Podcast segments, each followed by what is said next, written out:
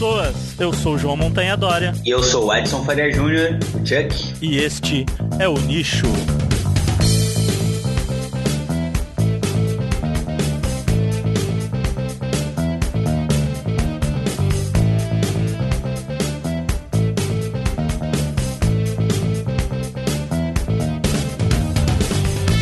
Olá pessoas, eu sou o João Montanha Dora e você está ouvindo o programa piloto do Nicho Podcast, seu podcast sobre ecologia que não tem ecochato. É isso aí, estou aqui hoje com o meu amigo Edson Faria Júnior. Olá, Chuck. Boa noite, pessoal. Fala, fala nessa maravilhosa noite estrelada de Florianópolis. Então vamos tentar desmistificar um pouco e trazer um pouquinho de informação sobre quem são esses benditos antozoários. esses palavrões que a gente coloca nos bichinhos tão bonitinhos. Mas antes de partir efetivamente pro trabalho do Chuck, como é o primeiro programa, acho que é legal falar um pouquinho sobre a ideia de como que surgiu esse projeto do Nicho Podcast. Eu sou biólogo e mestre em ecologia pela UFSC, o Chuck também, né, Chuck? Exatamente. E ao longo da, da graduação, né, a gente pensou em várias coisas sobre como proporcionar que as pessoas tenham acesso também àquilo que é desenvolvido como pesquisa dentro da universidade. E isso isso sempre foi uma ideia que eu tive de trazer tanto os trabalhos de conclusão de curso quanto os projetos de pesquisa de pós-graduação, né, tanto de mestrado quanto de doutorado, pra galera inicialmente em forma de palestras e tal, mas de uns tempos para cá foi maturando essa ideia de fazer um podcast, conversando com quem faz a pesquisa efetivamente, mostrando um pouquinho como que essa pesquisa é desenvolvida. Isso acabou tomando uma forma maior depois que eu comecei a participar da Explora Web Magazine, que é uma revista de divulgação encabeçada pelo Chuck, que é o editor-chefe, né, Chuck? É isso aí. E que faz um trabalho muito legal de conscientização sobre o meio ambiente, o mundo que a gente vive e de conhecimento também de como que a galera pesquisa e investiga as questões por trás das ciências ambientais e uh, o nicho então surge com essa ressurgiu essa ideia de podcast quando eu comecei a trabalhar junto com o Chuck nessa revista e a gente maturou essa ideia e não tinha alguém melhor para começar esse trabalho junto comigo que não meu amigo Chuck. É, acho que essas dois, esses dois projetos, essas duas propostas, tanto a Explora quanto o Nicho, vão de encontro com esse nosso anseio aí de conseguir traduzir um pouco de todo esse conhecimento e grandes experiências que a gente tem nessas nossas trajetórias acadêmicas e tornar isso acessível para quem tiver interesse, quem tiver com ouvidos ou olhos abertos para escutar um pouco sobre tantas coisas que a gente tem para contar. Nas linhas do que o Montanha estava falando, então, né, sou biólogo e, e, mestre em ecologia ao longo da minha trajetória acadêmica. Trabalhei com ecologia marinha principalmente, então esse sempre foi o meu carro-chefe e fiz isso na graduação, no mestrado também, tra continuei trabalhando com grupos marinhos, mas paralelamente a isso, eu tentei brincar com essa tradução do conhecimento científico para um público mais amplo, que foi onde nasceu a Explora, que é uma revista digital de natureza aventura, que tenta trazer um pouco não só do conhecimento gerado na academia, mas também das experiências que a gente tem executando os projetos para um público mais amplo. Então, além de boas histórias, boas experiências, críticas, discussões ambientais, é uma revista recheada de fotos, fotos de lugares interessantes. E nos grandes desafios de tentar fazer essa tradução para o público geral é tentar adaptar a linguagem, né? Sair daquela linguagem quadradinha, chata, que a gente tem na academia, para uma linguagem mais atrativa, que faça com que o Joãozinho, seu porteiro, ou qualquer outra pessoa que leia consiga entender sem ter que é, fazer muito uso de termos técnicos. Daí o meu desafio agora, acostumado a escrever, vai ser saber com a, forma com a qual eu tenho que falar, né? Né? Afinal, é um podcast, eu sempre me preocupei com formatos escritos ou vídeo e a gente tenta adaptar a linguagem, né? Agora, isso aqui que lembra um pouco rádio, será que eu teria que mudar o meu tom de voz e falar, queridos ouvintes, estamos aqui nessa noite para falar de novidades marinhas direto dos profundezas brasileiros. Não, mas galera, vamos deixar, deixar o Montanha coordenar isso, mas agora me pergunta aí, Montanha. O que, é, que então... você quer saber de mim? Então, não precisa mudar a voz, não, porque tem cada nego bizarro no, no, na podosfera aí que é, a gente tá muito bem, obrigado de voz. Mas vamos lá, então. É, essa era só uma introduçãozinha pro programa e agora então vamos começar efetivamente com o trabalho do Chuck. Vamos lá!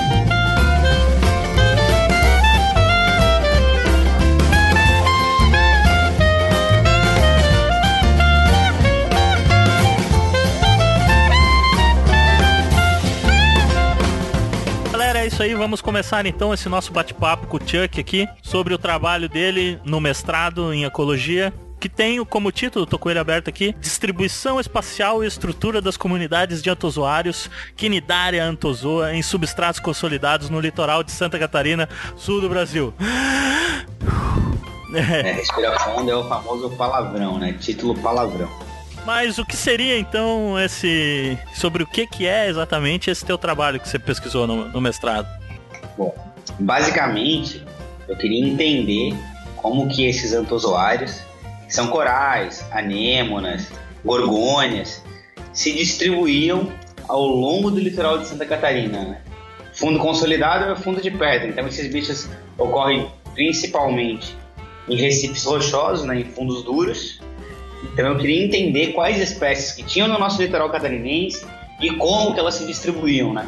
Se existiam padrões, e como que variava nessa ocorrência desses bichos ao longo do litoral inteiro. Uhum. Você não pegou em Recife feito por coral mesmo, não? Ou pegou? É, não. Não. Não, não. É, Recife feito por coral mesmo no Brasil. A gente só tem lá só mais para cima, né? De abrolhos, então, de abrolhos para baixo, a gente até costuma falar que existe comunidades coralinas, mas são são recifes feitos, né, que a base desses recifes é uma formação de rocha, principalmente, daí crescem corais por cima. E quanto mais para o sul a gente vai ficando, como é o caso de Santa Catarina, a gente quase não tem mais espécies de corais, mas tem os recifes rochosos. Então, por isso que, até um dos motivos pelo qual eu não estudei só corais, eu estudei antosórios inteiros, então coloca aí anêmona, gorgônia junto. Uhum, entrou um monte de coisa, né? É. São os bichinhos redondinhos, pequenininhos com tentáculos. As águas vivas ao contrário. Água viva ao contrário é ótima né, essa descrição. É.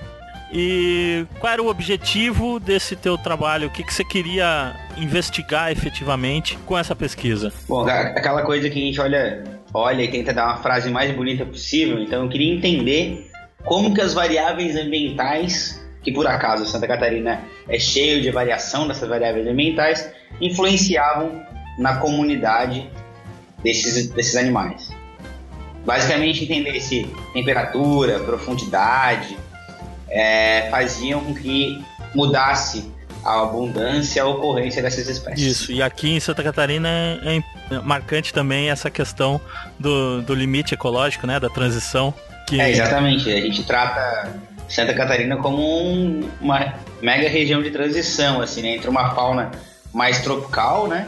Embora a gente já esteja bem abaixo do, do trópico, mas uma transição entre uma fauna tropical para uma fauna mais temperada, de região mais temperada.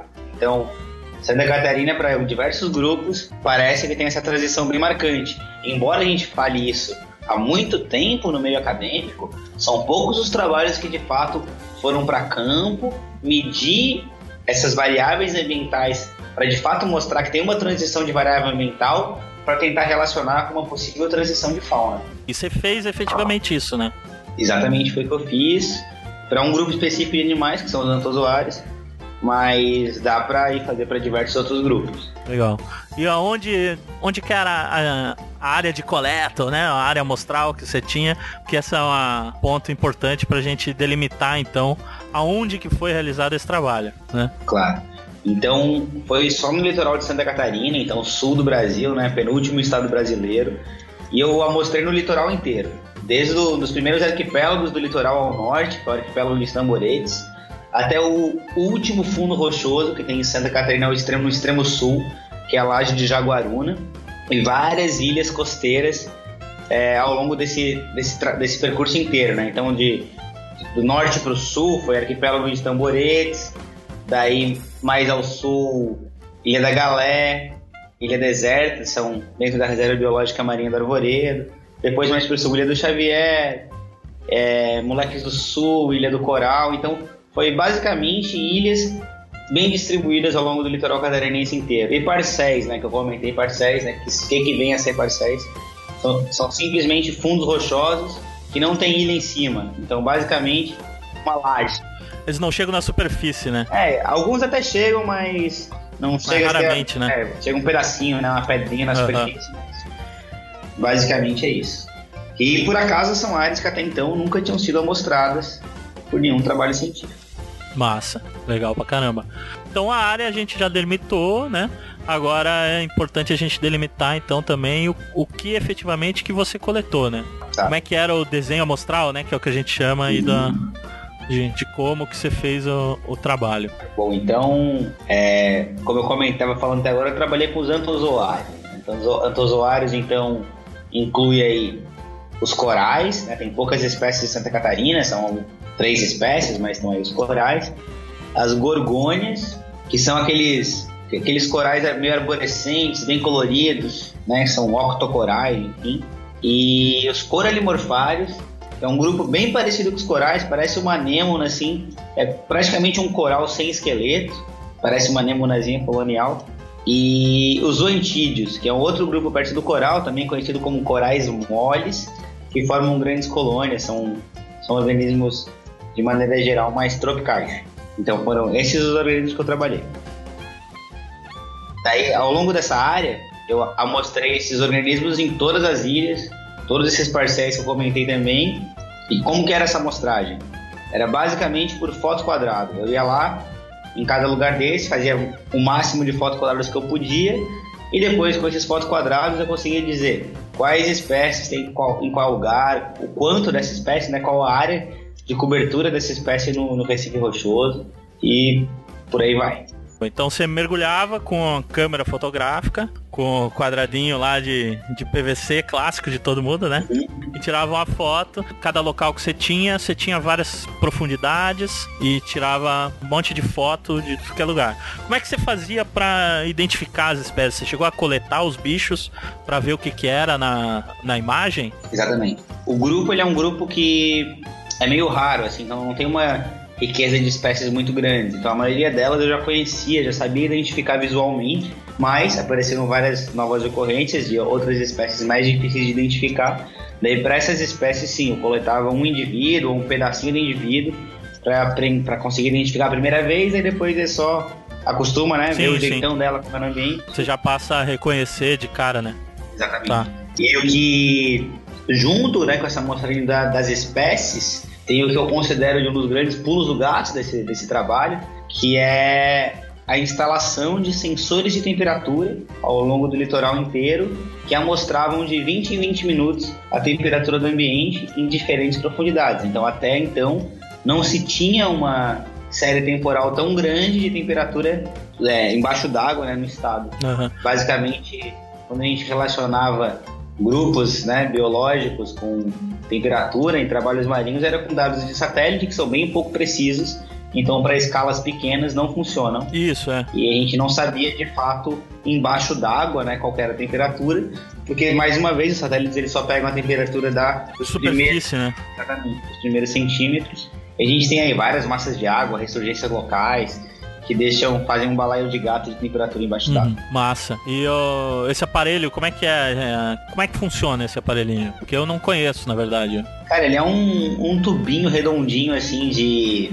Deve ter 4 centímetros de comprimento por 3 de largura. Parece um copinho, bem pequeno mesmo. Ah, pequenininho. É. E daí ele tem um chip dentro e um termômetro digital. Daí você programa ele no computador o intervalo de medições que você quer que ele faça e deixa ele lá no fundo. Amarra numa pedra, amarra num laço. Uhum.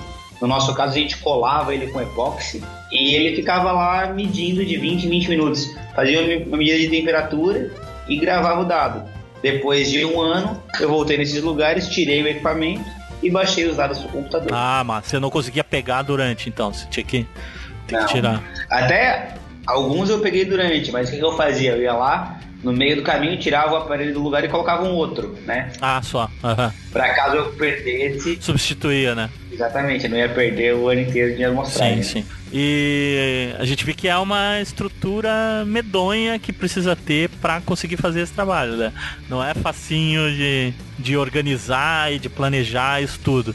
Como é que foi essa questão do planejamento e a realidade efetivamente de campo, de estar tá lá mergulhando e coletando os dados e tirando as fotos, e equipamento que quebra, aí negócio que dá pau, e foto fica ruim. Como é que foi isso aí? É, sem dúvida, assim, eu sempre costumo falar que talvez esse tenha sido um dos trabalhos executados por poucas pessoas, né? Com desenho amostral mais audacioso que eu já participei, porque Eu simplesmente coloquei um monte de lugar onde nunca ninguém tinha mergulhado antes, onde eu não fazia direito ideia de como, como chegar, lugares que não tinham operação de mergulho, então a logística complexa desde conseguir um barco para levar para o lugar até conseguir equipamento de mergulho para levar, que envolve muito estudo de lugar que você não conhece, muita grana e as maiores dificuldades de fato era acessar esses lugares mais remotos. Alguns dos lugares, especialmente no entorno da reserva biológica do Arvoredo, a logística é bem mais simples, porque tem condição de mar mais constante e tem operadoras de mergulho para fazer a logística né, de transporte dos pesquisadores até o lugar, local de amostragem.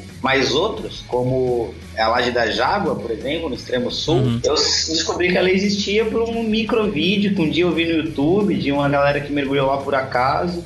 Eu fui atrás de um contato de algum barqueiro, pescador, qualquer coisa que pudesse me levar lá e que tivesse a coordenada geográfica mas é um lugar que nunca tem condição de mergulho.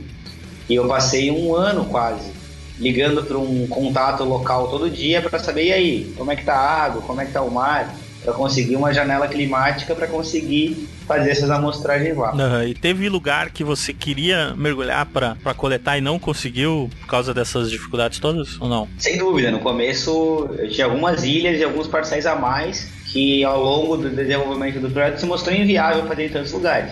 Eu fiz em muitos lugares, são 16 pontos de amostragem, mas tinham alguns a mais no começo que acabaram não dando para acontecer por essa dificuldade logística principalmente. Uhum. Então você tinha os, as espécies que ocorriam em cada lugar, a temperatura que tinha em cada lugar também. O que, que você calculou a partir das fotos aí? Área de cobertura e o que mais? Como eu estava trabalhando com um grupo específico e eu estava fazendo uma pergunta de uma escala pequena, então eu media a cobertura real de, desses, desses organismos no fundo. Então basicamente eu pegava a foto e contornava num programinha específico para isso o organismo e ele me dava quantos centímetros quadrados esse organismo cobria do fundo. Então eu tinha isso por profundidade, por inclinação e por temperatura também. Por inclinação.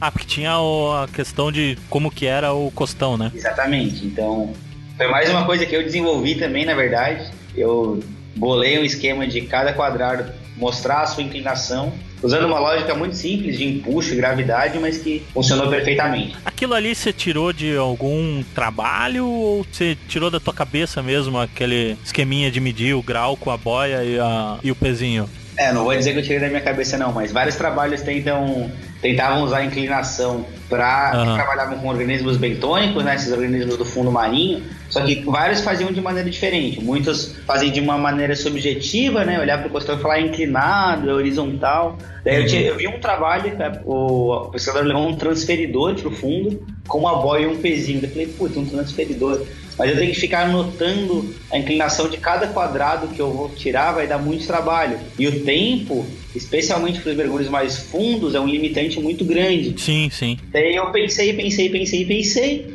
por que não fazer um transferidor onde a medição está em cima e não no lado? E daí já ia sair na foto.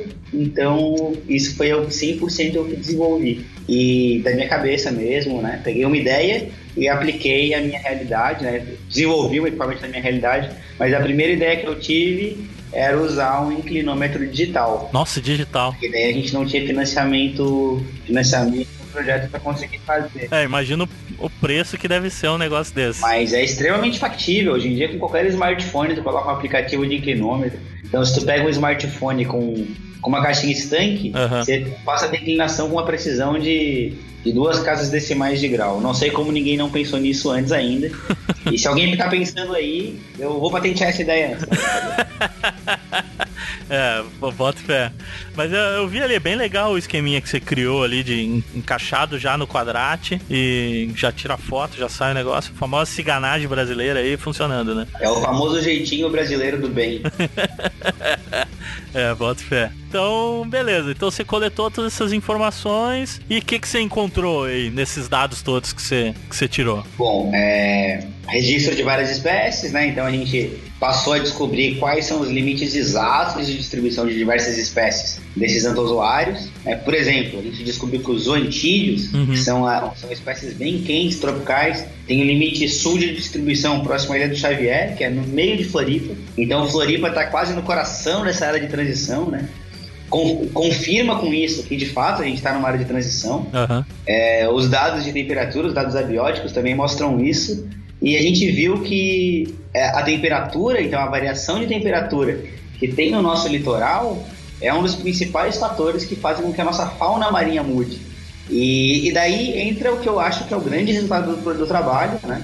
Que vai além do grupo específico que, eu trabalhei, que é como que se dá essa relação de temperatura com a distribuição dos organismos. Então, a gente vê de maneira geral as pessoas relacionando médias de temperatura, temperaturas máximas ou temperaturas mínimas, e eu resolvi fazer uma outra medida, que foi o que eu chamei de frequência de temperatura. Então eu peguei uma temperatura crítica, que já se sabia na literatura, para a ocorrência de, de organismos entozoários, né, zooxantelados, uhum. e medi, medi o tempo que, essa, que o ambiente ficava exposto a essa temperatura. Então é uma frequência das temperaturas mínimas e descobri que de fato é isso que influencia mais os organismos, porque não é só a temperatura, que é a intensidade, mas sim é a duração do estresse térmico, né? Sim. Então essa medida junta as duas coisas, é o tempo o organismo está submetido a temperaturas mais baixas, os que são limita limitadas por temperaturas frias, ou por temperaturas mais altas se a gente fosse para latitudes menores, né? Isso eu achei muito legal, cara. Eu, eu vou confessar que eu nunca tinha visto um trabalho usar esse tipo de informação dos dias extremos, né? Quantidade de dias extremos de temperatura ao invés da temperatura média mesmo. Sim. Normalmente usa ou a temperatura média ou a temperatura mais baixa né? Exatamente. E isso foi, foi possível fazer isso porque eu tinha uma, uma sequência de temperatura com uma resolução muito alta, né, para todos os lugares. Sim, sim. É. E é uma, uma forma fácil de tentar entender como que isso funciona é pensar em você aí, né, fofinho, ganhando um beliscão. tu tá na tua cadeira agora, né? Isso. Conversando comigo nesse podcast. Tá no seu nicho aí, né? No meu nicho, é, exatamente. E pensa que chega um, chega um pestinho do teu lado agora e te dá um beliscão. Um beliscão bem forte, que dói. Dói pra caralho. Beliscão fraquinho dói em gordo também, é, é foda. Mas ele só te dá um beliscão. Um beliscão. E você continua então na sua cadeira conversando comigo, afinal só tomou um beliscão. Agora, se, se esse pestinha ficasse te dando um, um beliscão por segundo, eternamente, logo você sairia da cadeira. Então, a ideia da temperatura é a mesma coisa. Imagina que tem uma, uma espécie que não gosta de temperatura fria, mas ela só recebeu uma massinha de água fria um dia. Então ela ocorre lá. Mas tem lugares que essa massa de água fria fica durante três meses de inverno. Então já limita a ocorrência dessa espécie nesse local. Isso é muito legal, né? Essa questão dos limitantes ecológicos e para esses trabalhos de grande escala, assim como é a tua, na real, é, não deixa de ser um trabalho de grande escala, apesar de ele estar tá trabalhando com, com uma região pequena ali, né? Mas a influência dele em outros trabalhos posteriores, acho que é, é bem muito legal. Né, isso que você fez. É, uma coisa que eu sempre me preocupei foi tentar pensar num trabalho, executar um trabalho onde eu pudesse ter resultados que fossem além daquele grupo biológico específico que eu estava trabalhando, né? O mais pegar um resultado específico e tentar extrapolar ele o máximo possível uhum. para maiores aplicabilidades. Né? Massa. E então, como que isso ajuda a responder aquelas tuas primeiras questões do trabalho, as tuas hipóteses e tal? E qual é a relação que isso pode ter para uma tomada de decisão depois, né? Porque ah, os resultados das pesquisas científicas vão ser o subsídio para a tomada de decisão de órgãos ambientais, de governos, de pessoas mesmo, né? Eu vou usar a informação que eu tenho para decidir o que, que eu vou fazer né, da minha vida, se eu vou comprar um ar-condicionado ou não, né? Comprei ano passado, foi uma ótima. Meu limite de temperatura aumentou bastante, tolerável. É, é go né? gordo é foda, né, cara? Tem que ter. Gordo é foda, cara. Soa por tudo que é as dobrinhas, velho. É um terror. Mas qual é, que, que esse teu trabalho vai ajudar e, e descobrir essas temperaturas para os usuários, especificamente, né, no caso, para uma tomada de decisão, por exemplo? Bom, primeiro eu vou abrir um parênteses aqui, né? Eu, eu adoraria uhum. acreditar que os tomadores de, de, decisão vão ler os papers que a gente vai publicar na Nature, Science, PLOS ONE, mas isso é pensamento tópico, né? Eu duvido muito que, que realmente alguém, essa galera, leia alguma coisa disso para chegar nas tomadas de decisão, mas provavelmente eles devem estar escutando o nicho, então eles vão escutar a tradução né, do, nosso, do nosso trabalho para isso, mas eu descobri, né, respondi perguntas que eu fiz de como era a composição de espécies, o quanto dessas espécies ocorreram ao longo do litoral, descobri que tem essa relação com com estresse térmico, sendo a temperatura então um dos principais, a frequência de temperaturas mínimas, né, sendo um dos principais limitantes para a distribuição desses antozoários. E mas eu puxaria de tudo isso, eu puxaria dois grandes, dois, duas grandes contribuições. Elas estão intrinsecamente ligadas. A primeira de todas é eu ter conseguido gerar um baseline. Baseline é um, um patamar de referência. Uhum. Eu, eu, posso dizer que esse é o primeiro trabalho científico que alguém tentou dizer a abundância de antozoários ao longo do litoral de Santa Catarina. Daí a gente está num lugar que é uma área de transição. A gente acabou de descobrir, ou acabou de dar mais argumentos para acreditar que Santa Catarina está no limite de distribuição de espécies marinhas tropicais. Isso. Limites de distribuição são extremamente importantes para a gente ver mudanças no ambiente marinho. Os primeiros lugares, locais onde aparecem as mudanças no ambiente marinho são nos limites, né? São onde as espécies estão mais próximas de ocorrerem ou não. Claro, claro. E descobrindo então que a frequência de temperaturas que influencia a maior parte da ocorrência desses limites, a gente consegue transcender isso para cenários de mudança climática. Então a gente está discutindo no mundo acadêmico, na, no mundo político, em política internacional, sobre mudanças, sobre mudanças climáticas, sobre mudanças de, de atitudes a nível de país para tentar combater a mudança climática. E agora a gente tem mais uma informação de que a frequência de temperaturas, não só a temperatura média, a temperatura máxima ou mínima, influencia na distribuição dessas espécies. Então, para eu ver uma variação na média de temperaturas do ambiente marinho, essas mudanças de temperatura têm que estar acontecendo há muito tempo, né, para alterar um, um pouco a média.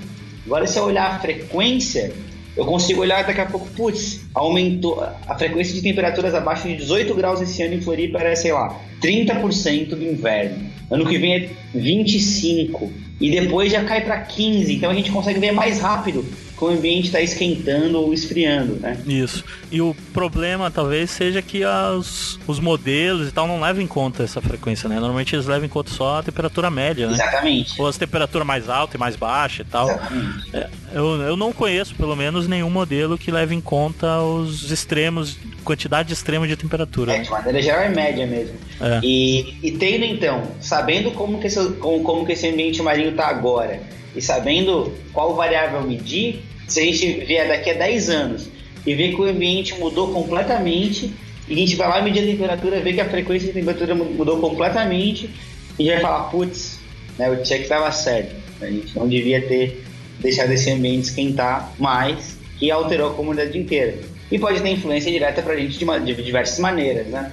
Eu estou falando de antozoário, mas pode ser que tenha mais água-viva, daí tenha mais acidente com banhista com água-viva, pode ter menos ou mais peixe, enfim, né? Sim. Pode alterar, alterar o ambiente marinho como um todo e assim a gente vai dando esses subsídios de, de entender por que que muda e ter a base para saber se vai mudar ou não, né? Não dá para saber se mudou sem saber como era antes. Isso. Como a gente está falando de ecossistema, né? Muda uma coisa no, no sistema, a repercussão no resto é, é pode ser muito grande, né? Exatamente. Então, os padrões que você encontrou, esse no caso, não são únicos no mundo, né? Tem em, em, outras regiões. Quais são as outras regiões de transição do. São todas no mesma latitude ou, ou muda de, de oceano para oceano? É, a latitude muda. Então a gente. As, as, as zonas de transição são, né, são próximas aí das, das regiões do fim das, dos limites tropicais para o sul, no hemisfério sul, para o norte, no hemisfério norte, né? Uhum. Então, indo para latitudes maiores. Só que tem locais que têm influências de massas d'água locais. Então, pode ter uma extensão da região tropical ou uma diminuição da região tropical de acordo com a massa de água que ocorre no lugar, se águas mais quentes ou águas mais frias. Uhum. É um outro lugar classicamente estudado é o Japão, que também é uma é ou sul da Austrália também. São regiões de transição também de ambientes tropicais para temperados. E, por exemplo, no Japão tem recifes de coral em latitudes maiores do que no Brasil, uhum. por causa de massas de águas mais quentes que ocorrem especificamente naquela região. Uhum. E aqui do Chile, por exemplo, você não tem, porque Poliqueta a gente sabe que a zona de transição tá aqui em Santa Catarina também, né? Isso a gente já tem mais ou menos definido. Mas no Chile, por exemplo, é um pouco mais embaixo, é. assim. Você não tem essa ideia, porque o Chile é completamente diferente, né? É, não tenho essa ideia não. Na verdade, pouquíssimos trabalhos do mundo de fato tem essa medição precisa para vários organismos, né? Uhum. Mas como sabendo que Chile é um lugar onde tem muita ressurgência, né? É, pois é. E aflora águas mais frias, é de esperar que seja mais embaixo mesmo. Uhum.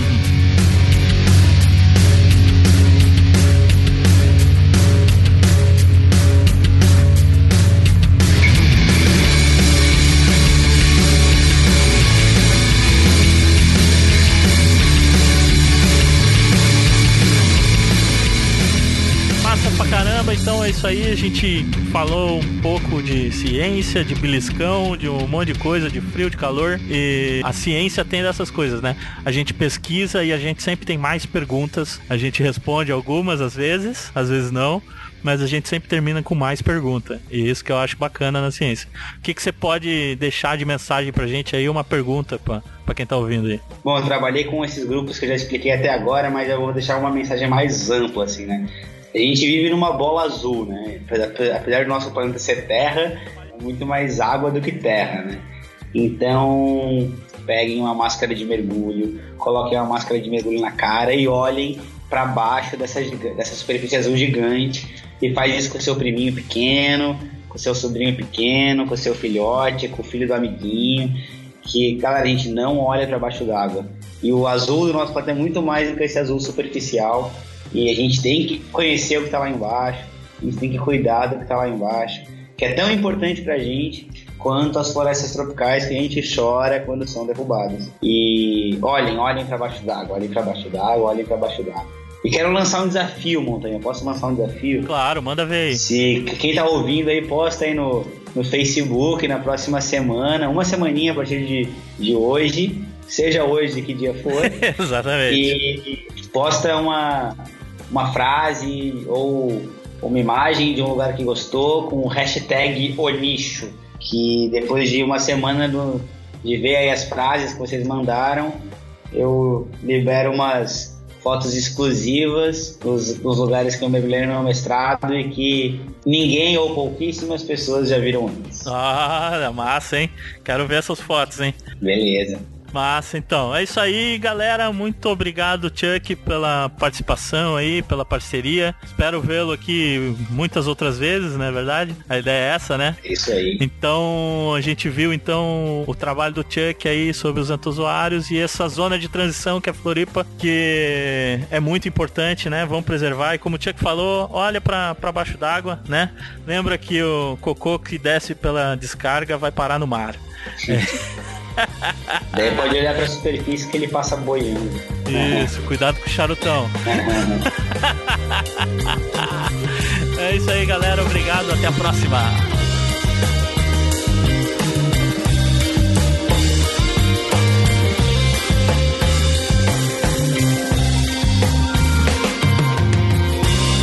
Vocês ouviram o nicho diretamente das profundezas da ecologia.